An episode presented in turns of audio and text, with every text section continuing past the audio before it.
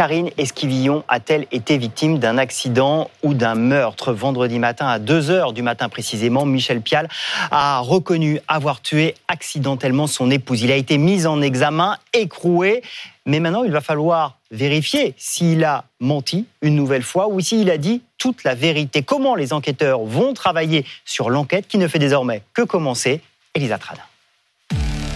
Après 40 heures de garde à vue, accablé par les éléments présentés par les gendarmes, Michel Pial a fini par avouer le meurtre de sa femme. Il a décidé de s'expliquer. Il a euh, effectivement donné euh, sa version euh, consistant à expliquer qu'il s'agissait d'un accident.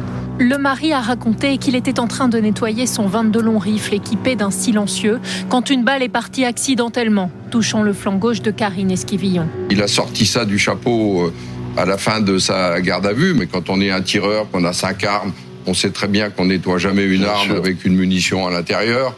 Il va y avoir une reconstitution. Je pense que cette version, elle sera mise à, mal euh, facilement. L'autopsie du corps de la victime retrouvée posé dans un bois et l'analyse du fusil jeté dans une rivière voisine permettront aussi de vérifier la thèse de l'accident. Depuis le début de l'enquête, l'examen de la téléphonie est également crucial.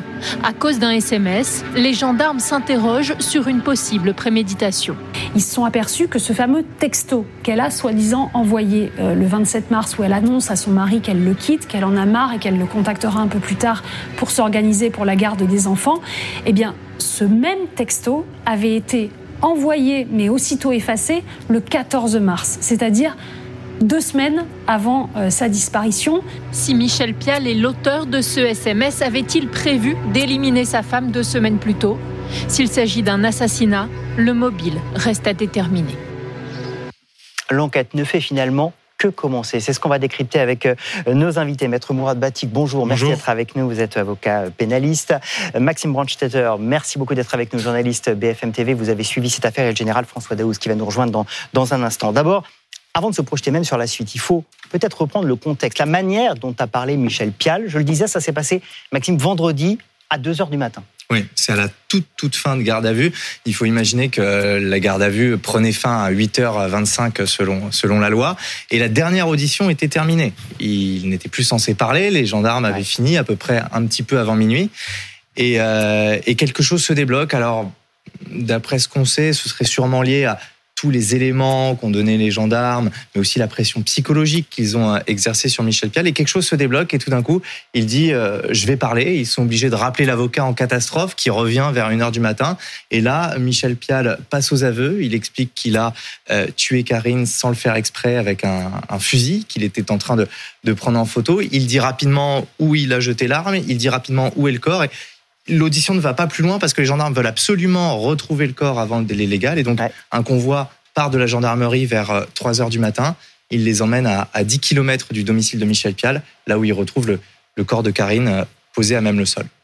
Il a donc parlé sous la pression, sous les éléments qui ont été mis sous ses yeux, en fait il a parlé sous les éléments de la pression à la toute fin de garde à vue, parce que ces éléments, ils les ont pas présentés euh, entre 23h euh, et minuit. C'est tout au long de la garde à vue, vous savez très bien comment ça se passe. Au début, il commence doucement, le CV, puis petit à petit, ils lui ont montré tous les éléments qu'il incriminait, ils lui ont mis la pression, et pourtant, il a tenu, euh, d'après ce qu'on sait, toute la garde à vue, il tient son mensonge, il tient sa version, il ne, il ne varie pas, et à la fin, qu'est-ce qui se passe, qu'est-ce qui se passe dans sa, tête, celui pourrait le dire, mais en tout cas, il craque et il décide de, donner cette version. Général, on a besoin de vos, lumières. Je vous accueille, euh, je vous ai cité. Merci de nous avoir rejoints. Vous êtes l'ancien directeur de l'Institut de recherche criminelle de la Gendarmerie nationale, professeur aujourd'hui de sciences criminelles à l'Université de Cergy-Pontoise. C'est un succès, et je laisse la parole à Dominique juste après, c'est un succès des enquêteurs qui ont réussi à, à le faire parler, qu'on peut-être ménager les éléments qu'ils avaient à, lui montrer.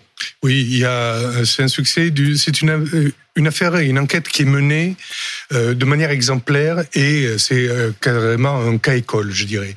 À la fois sur le terrain pour la collecte des indices qui petit à petit vont venir euh, donner au dossier toute euh, sa structure et toute sa densité, et ensuite dans la garde à vue, ce huis clos qui est toujours difficile, mais pour lequel les enquêteurs euh, avaient les éléments ben, qui incriminaient euh, le, le mis en cause, en tout cas la personne qui était interrogée, et pour l'amener à ce qu'il se libère de sa parole face à toutes les contradictions les unes derrière les autres pour lesquelles il avait répété un rôle. On l'a entendu plusieurs fois, c'était toujours la même version qu'il voulait donner, qu'il espérait qu'on croit et qui se racontait aussi à lui-même, hein, comme nous disait. On va revenir sur, sur ce profil. Alors il est 4 heures du matin, euh, les gendarmes partent chercher euh, le, corps hein, de, Karine. Euh, on va chercher l'arme encore, on l'a toujours pas trouvé, a priori. L'avocat repart lui avec son petit bagage, les aveux de son client. Qu'est-ce qu'il fait ensuite l'avocat? Bah, L'avocat, il est euh, confronté à cette situation. Vous savez, pendant le temps de la garde à vue, euh, les enquêteurs ont toujours un coup d'avance sur l'avocat parce que l'avocat n'a pas accès au dossier mhm. au moment de la garde à vue. Il n'aura accès au dossier que lors du déferment devant le magistrat instructeur le lendemain. Donc, si vous voulez, à ce moment-là, c'est un peu un jeu de poker menteur. On a la version du client qui nous dit euh, je suis innocent ou j'ai fait ceci, j'ai fait cela, et on est obligé de s'accrocher à la version du client mais les enquêteurs, eux, ont un coup d'avance parce qu'ils savent, ils ont collecté des informations pendant plusieurs semaines, pendant plusieurs mois, et eux savent réellement ce qu'il y a dans le dossier. Mais là, maître, il a avoué. Là, il a avoué. Donc Il a avoué, donc euh, l'avocat, il est obligé de s'adapter aux nouveaux aveux de son client et d'adapter la défense à ce moment-là. Parce qu'ils étaient sur une défense, effectivement, où il clamait son innocence, il expliquait qu'il avait rien à voir. Et au moment où euh, l'individu craque, ou le client craque, bah, l'avocat, il est obligé de se réadapter et d'expliquer à ce moment-là que euh, c'est le fruit d'un accident. Général, la question que tout le monde se pose, c'est jusqu'où a-t-il avoué? Et si ces aveux vont tenir la route parce que je le disais, l'enquête ne fait presque que commencer. Il y a une deuxième enquête, il y en a eu une première pour voir s'il parlait ou non, il y en a désormais une deuxième pour savoir si ce qu'il a dit est la vérité ou non. Tout à fait, vous avez parfaitement raison. Là, on est rentré dans la phase euh, d'instruction qui va reprendre dans la globalité avec une. Euh, il y a ceux qui vont s'occuper de sa personnalité avant, qu'est-ce qu'il a fait, son parcours. Et il y a ceux qui sont avec euh, la police technique et scientifique, la criminalistique, qui vont travailler sur sa version des faits. Un, d'abord, ce sont des aveux circonstanciés. C'est lui qui a amené au corps. Personne d'autre. Il pourra toujours revenir sur ses aveux, mais euh, là-dessus, c'est un peu limité. Le, il annonce, en tout cas, il déclare, c'est un accident. Et maintenant, c'est toute l'expertise, à la fois médico-légale et balistique, euh, qui va apporter. On saura par l'autopsie et par l'arme si on la retrouve, si c'est un accident ou pas? Oui, pour euh, moi je suis là-dessus, je suis très confiant pour plusieurs raisons. Comment est-ce qu'on fait Comment est-ce que vous faites? Vous avez le corps, l'autopsie, de l'autre côté vous avez l'arme. Comment vous faites pour savoir si c'est un accident Alors, il a déjà fait dans ses déclarations une description de ce qui s'est passé. Donc on va lui demander précisément, euh, encore plus précisément, s'il a des choses à rajouter. Il va y avoir les, ce qu'on appelle la balistique de trajectoire, la trajectographie, entre l'arme, sa position à lui et la position supposée de la victime, et la balistique terminale, c'est-à-dire le trajet de, euh, du, ou des projectiles, ou des morceaux de projectiles s'ils se sont séparés, euh, dans, le, dans le corps de la victime. Là-dessus, ça va donner un angle de tir, et on va voir s'il est compatible ou pas. On va voir aussi sur le corps si la distance de tir, qui va être elle aussi très importante, est-ce que c'est un tir à bout touchant à quelques euh, dizaines de centimètres, ou au contraire, c'était un tir beaucoup plus lointain. Et le lieu, est-ce que le lieu est compatible? Est-ce qu'on peut imaginer mettre une reconstitution? Ah oui, il y aura nécessairement une reconstitution. Dans euh, les phases très importantes de l'instruction, dans les phases fondamentales auxquelles il ne pourra pas échapper, il y aura l'expertise psychologique, l'expertise psychiatrique, et il y aura évidemment aussi la reconstitution, parce que, comme l'a dit euh, le général, on va confronter la version du mise en examen à la réalité des lieux, à la réalité des faits, pour voir si tout peut être corroboré. Et donc effectivement, si on retrouve euh, l'arme et que les expertises avancent, euh, il y aura aussi les expertises sur euh, la gâchette. Est-ce que parce que il est sur la thèse de l'accident aujourd'hui, il explique que c'est un accident et que le coup est parti tout seul. Et donc on va aussi voir si la gâchette a une, a une résistance normale ou a une résistance faible. Et en fonction de ça, ça va nous donner des éléments qui vont confirmer ou infirmer euh, la théorie de la défense aujourd'hui. On va parler de la personnalité euh, dans un instant de, Michel Pial, mais Maxime, si on envisage l'hypothèse qu'il ait menti aux enquêteurs, que ce n'était pas un accident, mais que c'était euh, volontaire. Est-ce qu'on a une idée du mobile? Est-ce qu'on a un état des lieux, des relations et de la manière dont ça se passait dans son couple? Alors, le mobile, vous avez raison, c'est à mon sens la plus grosse question qui se pose aujourd'hui parce que justement, on n'a pas d'idée euh, du mobile. On peut faire des hypothèses.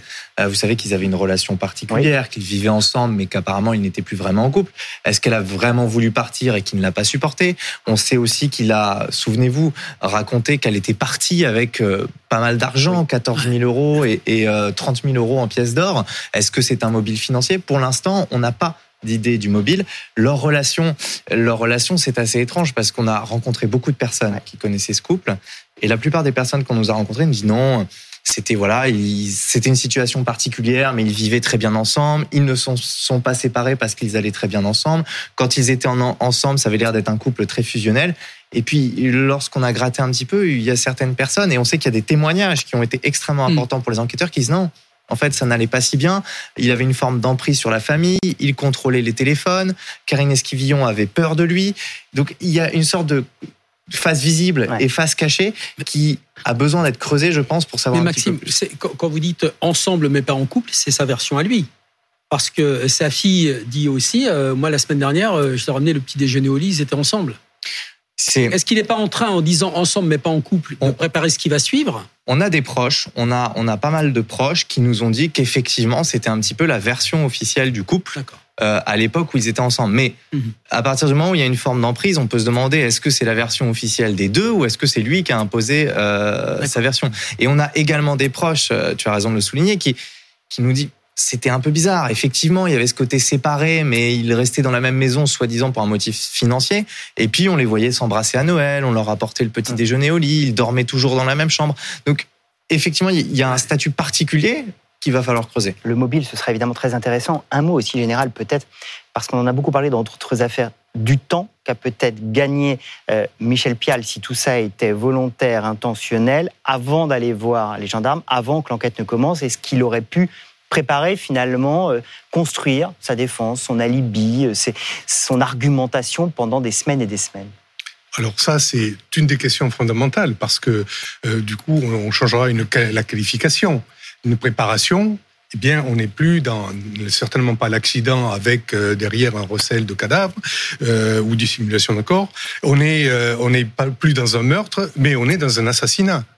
C'est-à-dire que là-dessus, il y a une euh, construction euh, d'une intention bien arrêtée, d'une préparation avec des éléments qui seront nécessairement factuels pour qu'il euh, y ait une requalification de la part des magistrats et qu'on voit autrement ce personnage. Par rapport à ce qu'il nous a présenté. Et je vais saisir votre mot personnage. C'est celui qu'il nous a offert parce qu'on a une certitude, c'est qu'il a menti, Michel Perl. Il a menti euh, aux médias, il a menti à ses propres enfants, il a menti à tout le monde en s'inquiétant pour Karine, euh, sa femme, alors qu'il savait exactement où elle était. Il savait qu'il l'avait tuée. Alors à qui a-t-on affaire? Un mythomane, un pervers, un manipulateur? Que sait-on de sa personnalité? On va décrypter tout ça dans un instant. À tout de suite.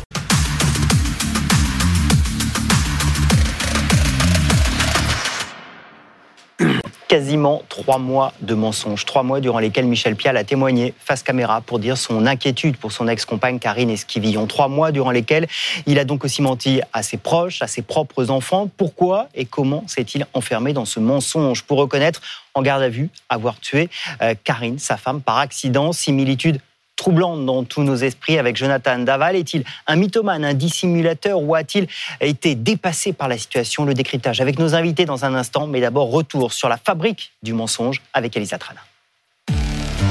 Affabulateur, mythomane, manipulateur. À en croire sa propre famille, Michel Pial avait l'habitude de mentir.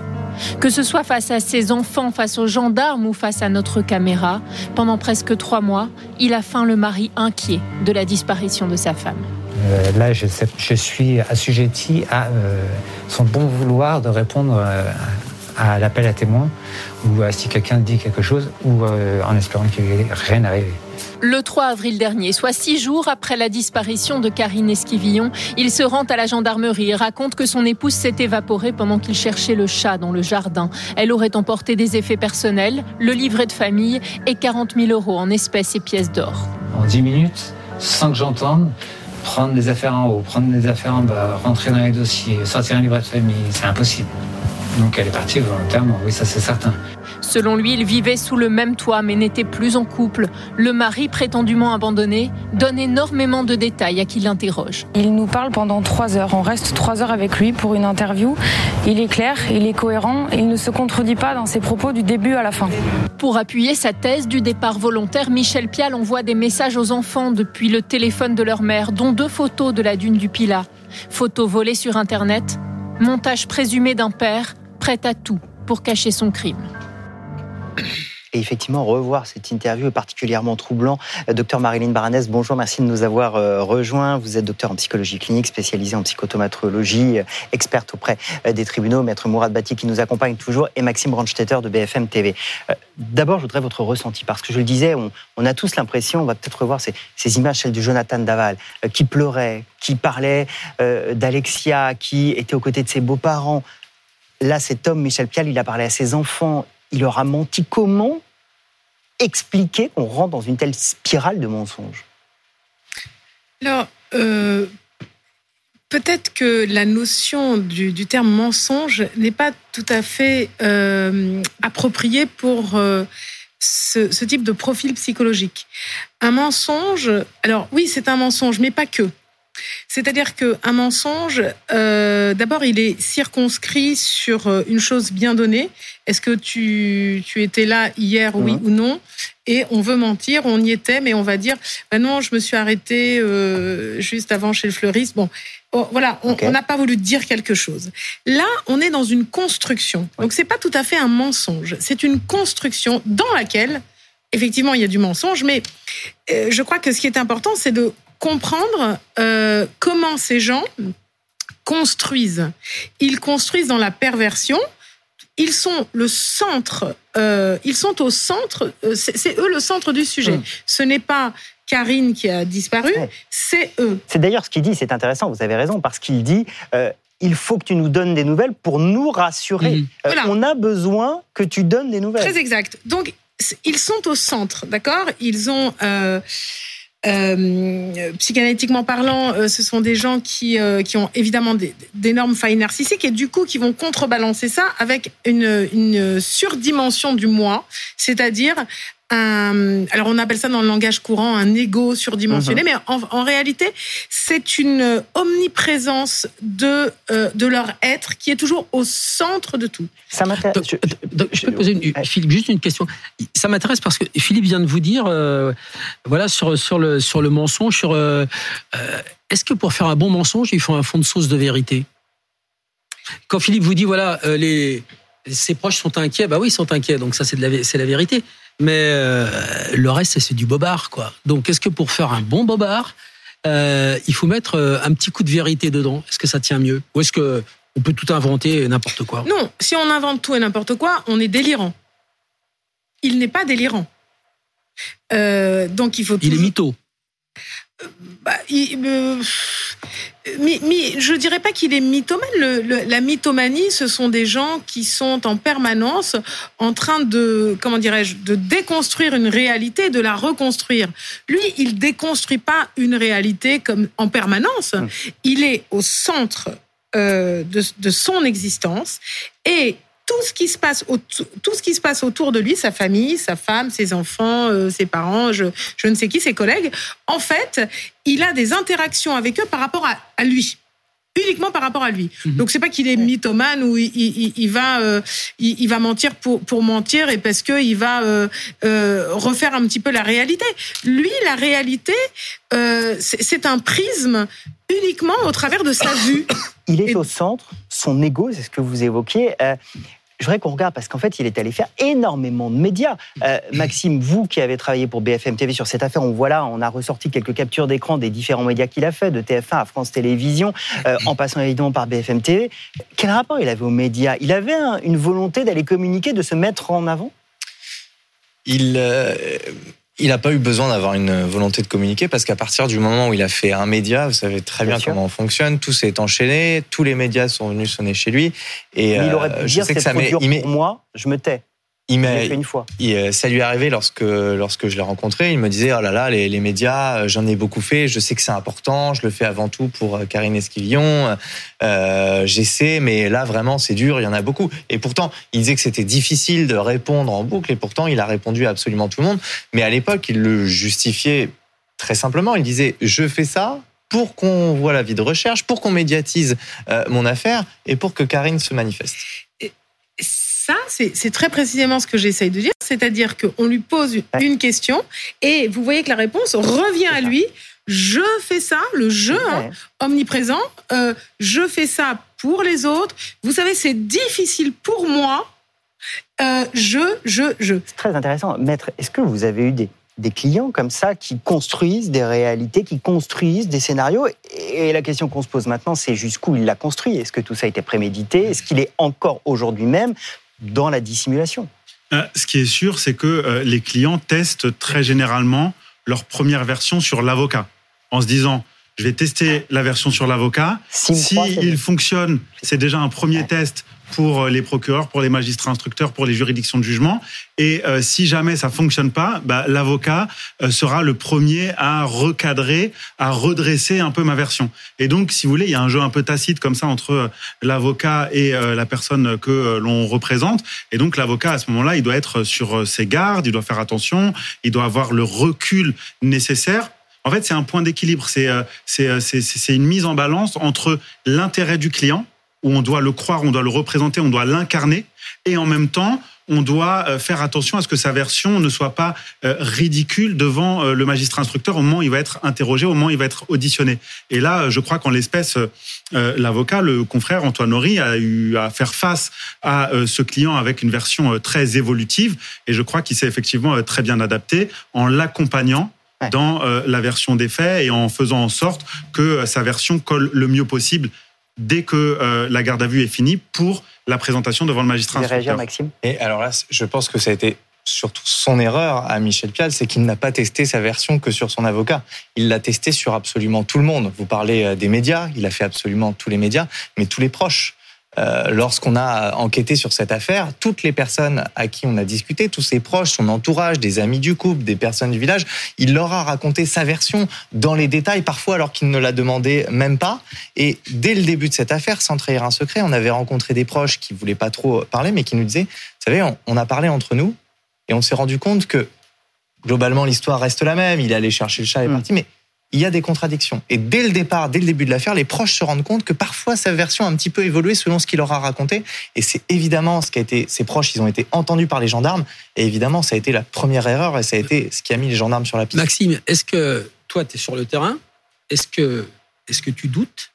Et si oui, à quel moment tu commences à dire ce type-là, ils sont pas bons À ce moment-là, au moment où le premier proche que, que je rencontre et euh, il faut savoir que je rencontre ce proche après avoir euh, échangé avec Michel Pial, après avoir vu son interview qui a été euh, tournée par Angie Loata et Célia Vallée que vous avez vu. Et euh, quand tu dis à ce moment-là, c'est combien de temps avant on doit être, on doit être, ça doit être un mois et demi après la disparition et ça doit être une semaine, une semaine et demie après la médiatisation de l'affaire. Au moment où on l'a vu passer l'appel à témoins, etc. Et à cette époque, je suis avec Colline Chambol, une autre journaliste de BFM TV, et on va rencontrer un proche euh, avec qui on discute et qui nous dit, euh, pour la première fois, il nous dit, je veux vous parler, mais je veux pas que vous racontiez ça. On discutera plus tard. Et on le rencontre et il nous dit, il y a des choses qui vont pas. On a discuté entre nous, il nous a raconté chacun notre tour ce qui s'était passé, et certains proches, certains membres de l'entourage en ont discuté entre eux, et ils se sont rendus compte qu'il y a des éléments qui collent pas. Il a varié selon les, selon les versions. Docteur, euh, vous ne l'avez pas devant vous, vous ne connaissez pas son dossier, mais est-ce que dans des cas comme ça, on peut être sur quelqu'un qui a tout construit, qui continue à construire, c'est-à-dire quelqu'un qui essaye de manipuler mmh. aujourd'hui en disant oui, je l'ai tué mais par accident, et qui construit une manipulation en en étant bien conscient. Alors, en fait, sa construction, elle, elle, elle était ininterrompue. Sa vie est une construction. D'accord? Donc, au fur et à mesure qu'il se passe des choses dans sa vie, j'ai entendu, j'ai lu euh, des choses où euh, il vérifiait les portables. Il fait... Donc, en fait, au fur et à mesure, il se passe des choses dans sa tête et donc il construit, il construit ce qu'on appelle une néo-réalité. Il n'est pas dans la réalité, mais c'est un, un prisme selon lui de la réalité. Et ce que vous dites est intéressant parce que euh, en fait, pourquoi est-ce qu'il se trompe? Vous allez dire, vous allez me dire, mais quelqu'un qui construit, il est quand même pas bête. Il, est censé dire la même chose à tout le monde. Pourquoi? Parce que il est, il ne faut pas quitter ça des yeux. Il est le centre. En fonction des gens qu'il voit. Donc, effectivement, il n'est pas bête faut quand même être euh, voilà euh, bien réfléchi. Donc il, va dire grosso modo les mêmes choses, le chat, etc. Bon, mais il rencontre des gens différents et au fur et à mesure des émotions des gens qu'il rencontre, au fur et à mesure des questions que les, les, personnes différentes vont lui poser, il va adapter sa réponse. Et donc, il multiplie, donc, puisqu'il voit euh, un coup des voisins, un coup de la famille, enfin bon. Donc, il va y avoir différentes réactions. Les, les versions qui vont le valoriser finalement toujours. C'est-à-dire que en fonction de ce qu'on lui a dit, tant qu'il a donné des petits détails, il dit non mais là c'était c'était il était midi quand j'y étais parce que bon et donc il est rassuré parce que là il a réussi à convaincre la personne qui qui, qui était devant elle. Et puis il va en voir une autre qui va lui poser une, un autre type de question et là toujours pour garder l'empathie. Toujours pour, pour rester au centre et qu'il soit convaincu que la personne l'a cru, eh ben, il va donner ce petit détail qui va rassurer au moment T. Et quand on a du recul et qu'on voit tout ce qu'il a dit, et là on se dit, ben, tiens, il a donné des versions différentes. C'est passionnant à, à, essayer de comprendre. On va évidemment suivre cette enquête, notamment avec votre travail, Maxime, et celui de la, rédaction de BFM TV. Merci à vous deux d'être venus nous aider à réfléchir sur ce cas et on suivra évidemment cette affaire. Tout de suite, c'est le procès de la semaine.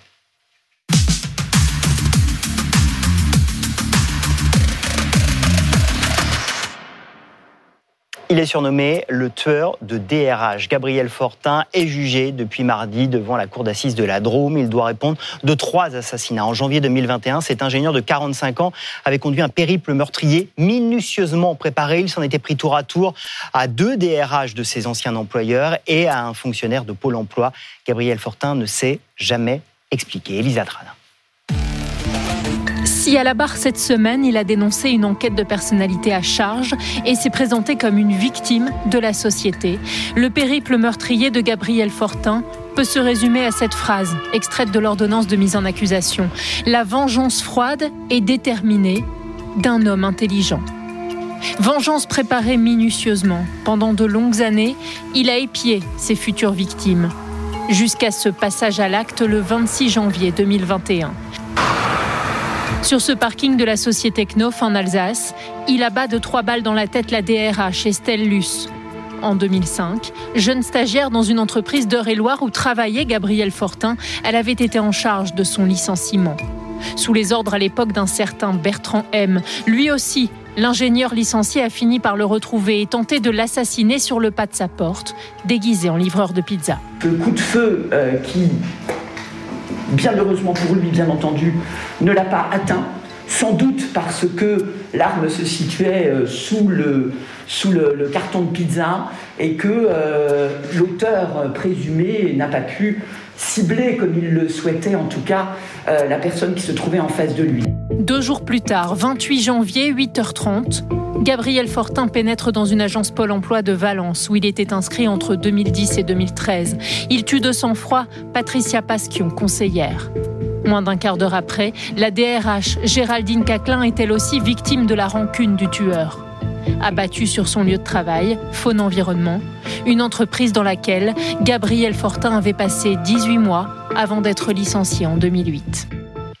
Et on va plonger dans ce procès avec euh, nos invités. Lola Breton, bonjour, merci d'être avec nous. Vous êtes journaliste, vous êtes autrice de la série Gabriel Fortin, La vengeance dans la peau pour le média Les Jours. Merci d'être avec nous. Maître Hervé Gerbi, bonjour, merci d'être là. Vous êtes euh, avocat et vous défendez les sœurs de Patria, euh, Patricia Pasquion, cette fonctionnaire de l'agence Pôle emploi tuée par Gabriel Fortin. Caroline Girardon, bonjour, merci d'être avec nous. Vous êtes journaliste à, 20 minutes à Lyon et vous avez suivi ce procès. Vous allez nous, nous le raconter. D'abord, peut-être on va rentrer dans le détail du procès, mais pour redresser un peu le, portrait de tout cela, euh, Lola, quand on disait périple meurtrier, prémédité, minutieusement préparé, c'est le cas, on l'a vu avec ces quelques images, mais racontez-nous, tout était très pensé dans ce qu'a fait Gabriel Fortin. Tout à fait. Gabriel Fortin s'est fait licencier euh, en 2006 et en 2008 de deux entreprises différentes. Et depuis ce temps-là, visiblement, euh, il a une dent contre les personnes qui l'ont licencié. Et euh, il a préparé, il a surveillé ces personnes-là. Il, a, pris des notes, c'est ça Il a pris des notes énormément tous les jours. sur, tous les jours a priori, sur l'évolution de carrière de, ces personnes, sur leur adresse personnelle, euh, et puis voilà, euh, une préméditation, a priori, un, une préparation des, événements, une location de voiture et puis un périple en effet entre l'Alsace et la Drôme. On va revenir sur ces fiches, ce côté euh, compulsif où il prenait énormément de notes sur tous les dossiers. Peut-être, une fois qu'on a rappelé tout ça, comment vous l'avez, vous deux, reçu, revu, ressenti, voilà le mot que je cherchais, dans la cour d'assises mardi quand le procès a commencé. Qu'est-ce que vous avez eu comme impression? L'impression de quelqu'un de, de, très froid euh, et de complètement hermétique à toute émotion. Vraiment quelqu'un euh, d'impassible. Euh, il y a pratiquement rien qui se dit sur son visage. Il y a eu, on en parlera peut-être après, des moments très forts pendant l'audience. Il n'a eu aucune réaction, à part peut-être un certain dédain, un certain mépris. Euh, mais voilà, quelqu'un de qui n'a pas d'empathie. En tout cas, moi, c'est comme ça que je l'ai ressenti euh, dans la salle d'audience. Maître Moi, j'ai été surpris par l'évolution du personnage. On est passé de quelqu'un qui était très mutique pendant toute la période d'instruction. Il arrive dans la salle d'audience et dans le box, on le sent plus observateur que spectateur. Et puis finalement, très vite, on sent qu'il rentre dans sa défense, il parle avec ses avocats, et il regarde, il prend des notes, et il fait des observations orales. Donc on a un Gabriel Fortin qui aujourd'hui n'est plus le Gabriel Fortin du moment de son interpellation et du moment de l'instruction. Il faut dire que son procès, il l'a préparé. Hein. J'ai lu que dans, dans, sa prison, il prend là aussi des notes compulsives sur tout son procès, tout ce qu'on dit de lui. A priori, on a trouvé des, des notes oui, qu'il a pris euh, pendant l'instruction. Euh, sur, euh, sur les, les, questions qui lui étaient posées euh, par la juge d'instruction. Et puis, en effet, dans son box vitré, là, pendant le procès, on a l'impression qu'il prend beaucoup de notes. Et quand il prend la parole, il a toujours un papier à la main. Donc, euh, a priori, il continue. Moi, je voudrais, pardon, je voudrais, juste avant le procès, toutes ces années pendant lesquelles il a surveillé ceux qu'il allait tuer, euh, ça me fait penser au film avec Robert De Niro, Les, les nerfs à vif où euh, un homme va rechercher le juge qu'il avait fait condamner euh, pour pour le tuer. Bon. Et euh, est-ce qu'il est comme ça? Est-ce que pendant toutes ces années, on parle de quelqu'un qui est solitaire, qui vit replié sur lui-même Qu'est-ce qu'il a fait pendant toutes ces années? Sinon, essayer de suivre, passer du temps à suivre ces gens. C'était quoi sa vie? Alors c'est une vie finalement quand on regarde son parcours professionnel, on l'a vu pendant le procès. Nous avons sur dix ans d'activité professionnelle deux années où même lui ne va pas répondre, chercher des offres d'emploi. Donc deux années d'inactivité sur lesquelles on ne sait rien. Ces années d'activité professionnelle, on les connaît, on connaît ses activités à côté, le stand de tir, le vol, euh, le vol libre, mais on a deux années où on a véritablement euh, un trou noir.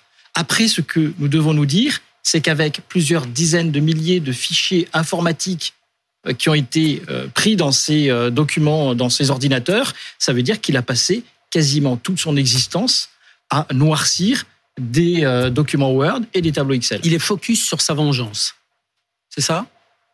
Ah Oui, on peut dire que depuis euh, plusieurs années, il est focalisé sur un certain nombre de personnes dont, pour certaines, le sort a malheureusement été fatigant. Celle qui va tuer.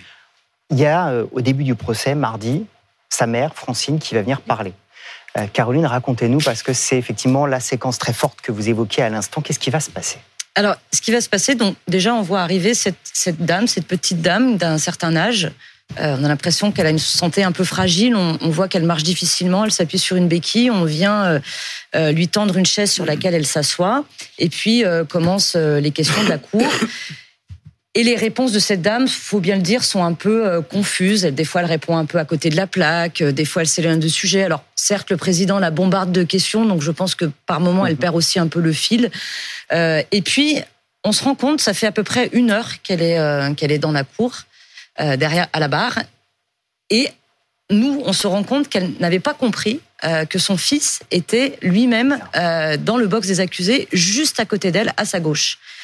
Et à un moment, le président de la cour euh, lui demande, parce qu'elle explique qu'elle n'est jamais allée voir son fils en détention depuis deux ans et demi, le président de la cour lui demande qu'est-ce que ça fait de revoir votre fils? Et elle répond, un peu perdue, mais euh, non, mais je, je l'ai, je l'ai jamais, je l'ai jamais revu. Ah Et il lui dit, mais si, euh, il est là. Et, et d'un seul coup, elle panique, elle fait, où ça, où ça? Et le président lui dit, mais là, juste à côté, dans le box des accusés. Et donc là, elle se tourne, elle le voit et elle s'effondre, mais littéralement. Mais vraiment, euh, on voit que c'est sincère, on voit une, maman qui est qui est effondrée sur le pupitre, qui pleure vraiment très fortement et surtout qui n'arrive pas à s'arrêter. Euh, elle, est, elle est complètement sous le choc, elle s'attend pas à le voir et elle commence à lui parler en lui disant euh, mais Gabriel, euh, pourquoi tu ne m'as rien dit? Si tu avais m'avais dit quelque chose, peut-être que j'aurais pu essayer de t'aider. Et puis là, elle va lui dire je t'en prie, Gabriel, réponds bien aux questions qu'on te pose. Euh, elle, elle parle des parties civiles en disant ces familles sont dans la douleur, tu leur dois des réponses, il faut que tu leur parles. Alors là, il y a une première chose, c'est que le président euh, demande à ce moment-là à Gabriel Fortin s'il veut adresser un mot à sa mère. Et de façon très froide, il dit non merci. Il tourne la tête de droite à gauche et il se rassoit. Et puis plus tard, on y revient. La maman retente sa chance un peu plus tard en essayant de le, faire parler. Et là, d'un seul coup, il, s'énerve. Euh, il, relit en fait la même note qu'il a depuis le début, une note dans laquelle il estime qu'il a été victime de, de faits, euh, des intrusions chez lui, des vols de vélo, qu'à l'époque il a écrit aux défenseurs des droits, aux magistrats, au ministre de la Justice, que personne ne lui a répondu et que ces gens-là sont effectivement responsables de ces actions. C'est fascinant parce que cette phrase, le non merci à sa mère, en un dédain, un mépris. Je pense que l'atmosphère dans la cour devait être euh, assez stupéfiant. Euh, ça correspond bien finalement au personnage, à son caractère, à la manière dont il a vécu son mutisme, son enfermement sur sa vengeance. Il s'est isolé Gabriel Fortin Tout à fait. Quand il était euh, à Nancy, chez lui, euh, pendant toutes ces années, euh, c'est quelqu'un qui n'avait visiblement pas d'amis, qui était en lien uniquement avec sa mère, un petit peu avec son frère, mais de très loin. Et les gens qu'il côtoyait ne connaissaient rien de sa vie. Et aujourd'hui, en effet, depuis son arrestation, c'est quelqu'un de très isolé, qui ne parle pas, qui reste dans, son secret, finalement. Et là, les quelques mots qu'il a dit n'expliquent rien de, de, la situation. Pardon, mais je vous écoute tous les trois. Est-ce que sa place, euh, j'espère que ça va pas choquer ce que je vais dire, mais est-ce que sa place est vraiment dans le box d'une cour d'assises? En tout cas, il n'est pas fou. Euh, les psychiatres ont, attesté qu'il est sain d'esprit. Alors après, pour le commun des mortels, ça peut paraître effectivement étrange de voir qu'il est enfermé dans une telle paranoïaque et qu'il n'en sort pas. Euh, qu'il est obsessionnel. Hein. On, l'a vu avec l'ancienne, son ancien flirt d'il y a 30 ans en arrière, que qui continue de suivre sur les réseaux sociaux, à qui il envoie des messages. On voit qu'il a ce côté obsessionnel, donc c'est sûr que ça, fait, ça, ça peut faire peur. Mais en tout cas, d'un point de vue des psychiatres, il est sain d'esprit. Et les familles des victimes attendent des réponses. Bien sûr qu'on attend, bien sûr qu'on attend des réponses. Alors c'est vrai que les psychiatres, il n'y a pas eu de débat. Il y a deux psychiatres qui ont analysé Gabriel Fortin. Et lorsqu'on les interroge pour savoir s'il y a eu un débat entre eux sur cette question de folie ou d'autres pathologies, ils répondent très clairement à la barre. Non, il n'y a pas de débat. Très clairement, Gabriel Fortin est un paranoïaque et fait partie de la famille des grands paranoïaques. Euh, et ces grands paranoïaques qui sont très méticuleux, qui préparent longtemps à l'avance leur passage à l'acte, ont tout à fait conscience. Ils sont dans un système de pensée qui leur est propre, pour autant ils ne sont pas délirants et ils sont conscients que ce qu'ils vont faire, ce basculement qu'ils vont faire, est effectivement un passage à l'acte du bien vers le mal. Donc ils ne sont effectivement pas fous. Il faut peut-être qu'on dise un mot de, de Patricia. Euh, vous défendez euh, ces trois sœurs qui veulent évidemment avoir des réponses. C'est le 28 janvier, euh, il est 9h, c'est ça, il va rentrer dans cette agence Pôle emploi. Comment il va s'y prendre? Qu'est-ce qui va se passer? Il ne la cherchait pas, elle, spécifiquement. Il rentre, ça va durer moins de 5 minutes. Il rentre dans le hall sous une fausse identité. On le voit un peu tourner. Et puis il va aller effectivement abattre d'une seule balle Patricia Pasquion dans son bureau, qui n'a aucune échappatoire possible. La question qui se pose encore pour les familles, pourquoi Patricia Pasquion? Les autres victimes, il les a toutes croisées dans son existence. Les DRH de ces anciennes, euh, de anciennes sociétés? Patricia Pasquion, dans ce que nous savons au jour d'aujourd'hui, l'audience peut-être révélera d'autres choses, il ne l'a jamais croisé, il ne l'a jamais ciblé en tout cas. Donc c'est vrai que on est passé en réalité d'un personnage qui avait une haine personnelle pour un certain nombre de ses victimes à quelqu'un qui a en réalité une haine institutionnelle et Patricia Pasquion représente l'institution Pôle emploi, représente un peu les échecs professionnels de Gabriel Fortin. Dans le parcours de Gabriel Fortin, on se dit qu'il y aurait pu y avoir d'autres victimes. Probablement, on ne sait pas ce qui aurait pu arriver, mais quand on s'aperçoit qu'il a suivi son ancien flirt pendant 30 ans, qu'il l'a recontacté sur les réseaux sociaux. parce que c'est très éclairant. Alors, il l'a recontacté via les réseaux sociaux. Euh, ils se sont vus, voilà, ils ont mangé ensemble au restaurant. Elle n'a pas donné suite. Elle l'a trouvé un peu étrange, etc. Mais pendant deux ans, il continue de la suivre, de regarder ce qu'elle fait, de commenter ses photos euh, sur Facebook ou je sais quel autre réseau, de faire des commentaires sur le physique justement de son nouveau compagnon. Et il la suit. Et elle, souvent ce qu'elle dit, ce qui l'a peut-être sauvé, c'est d'avoir tout simplement déménagé, parce qu'elle aurait pu être euh, sur la liste. On sait aussi que dans ses carnets de notes, euh, il avait marqué le nom de, de juges aussi qui avaient euh, justement pas suivi ces dossiers. On peut très bien imaginer que ces juges-là auraient pu être aussi potentiellement des victimes. Est-ce qu'on peut imaginer, Lola, qu'il parle? Qu'à un moment, il s'explique ou qu'il explique son. Il parle de, du fait qu'il est victime, mais est-ce qu'il peut en dire plus? Est-ce que vous y croyez? Honnêtement, dans ce qui s'est passé euh, ces derniers jours, non. Je ne crois pas qu'il euh, s'explique sur les faits, sur euh, ce qu'il a poussé concrètement à faire ça. ça va peut-être dépendre aussi de la manière dont les questions lui seront posées. Mais ce qu'il a dit pour l'instant, on n'a pas l'impression qu'il ait envie d'aller directement à l'avant des choses et, de nous expliquer euh, les raisons notamment de, la mort de Patricia Pasquion, par exemple, et des autres. Euh, voilà, c'est plus de la justification de, de ces gestes par d'autres biais plutôt qu'une explication claire, ce qu'on voudrait plutôt savoir nous. Est-ce qu'on a des... en réalité, il, a parlé. Il avait parlé dans ses multiples notes, dans ses milliers de fichiers. Il a parlé en détention dans ses notes manuscrites, un peu comme le petit poussé pour nous laisser des pistes. Et puis le premier jour d'audience, il vient avec une revendication qui est une revendication écrite qu'il a préparée et il nous lit sa revendication dans laquelle finalement il dit je suis sur le banc des accusés, mais d'autres devraient y être aussi, et il vise d'ailleurs le procureur de la République. Donc il a parlé, il a probablement purgé dès les premiers jours tout ce qu'il avait à, dire. Est-ce qu'on a déjà évoqué à l'audience le risque de récidive? Oui. Et alors On l'a évoqué, je vais vous dire, à mon sens, peut-être pas assez. Euh, du côté des parties civiles, lorsque l'on représente les familles de personnes qui sont décédées, il faut que nous ayons des réponses qui soient des réponses directes et que nous posions des questions qui soient directes. Et la vraie question qui devait se poser à cette audience, sommes-nous certains que depuis son box, Gabriel Fortin n'est pas encore en train d'écrire les noms des personnes sur lesquelles il va se fixer. Et à cette question que j'ai souhaité poser effectivement à Gabriel Fortin, euh, ça a été bien compliqué de la faire poser et puis d'avoir euh, effectivement une réponse. Je pense que sur le risque de récidive, c'est la position des partis civils, il est énorme.